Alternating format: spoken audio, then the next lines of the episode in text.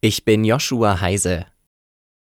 Zehntausende Menschen haben am Wochenende wieder gegen Rechtsextremismus demonstriert. Zur mittlerweile dritten Großdemonstration seit Januar in Hamburg kamen laut Organisatoren mehr als 50.000 Teilnehmende. Auch in Dresden versammelten sich am Sonntag tausende Menschen zu einer Großkundgebung. Das Bündnis Wir sind die Brandmauer, das die Demo organisiert hatte, sprach von 20.000 Menschen. Auslöser für die Proteste waren Enthüllungen des Medienhauses Korrektiv über ein Treffen radikaler Rechter in Potsdam.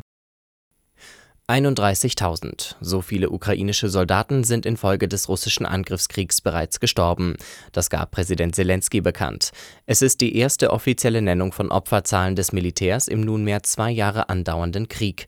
Bisher angeführte Verlustzahlen von amerikanischer oder russischer Seite, die von 100.000 bis 300.000 getöteten ukrainischen Soldaten sprechen, wies Zelensky als Unsinn zurück.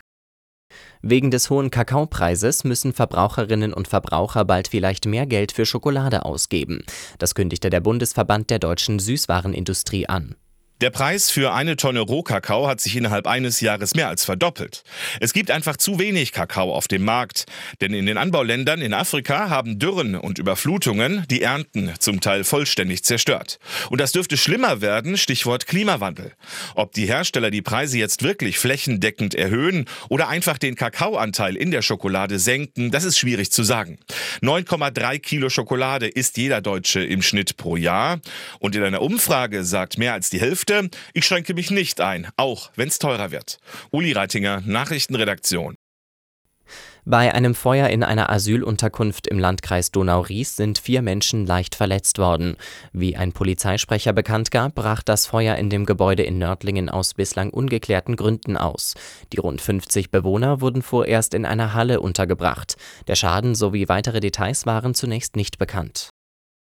In der Fußball-Bundesliga hat Frankfurt seine Sieglosserie auch am 23. Spieltag fortgesetzt. Gegen Wolfsburg konnten die Hessen ein 2:2 retten. Auch der BVB hatte kein Glück, die Dortmunder verloren gegen Hoffenheim mit 2:3. Die TSG hat den ersten Erfolg nach acht Pflichtspielen ohne Sieg gefeiert und verbessert sich auf Rang 7.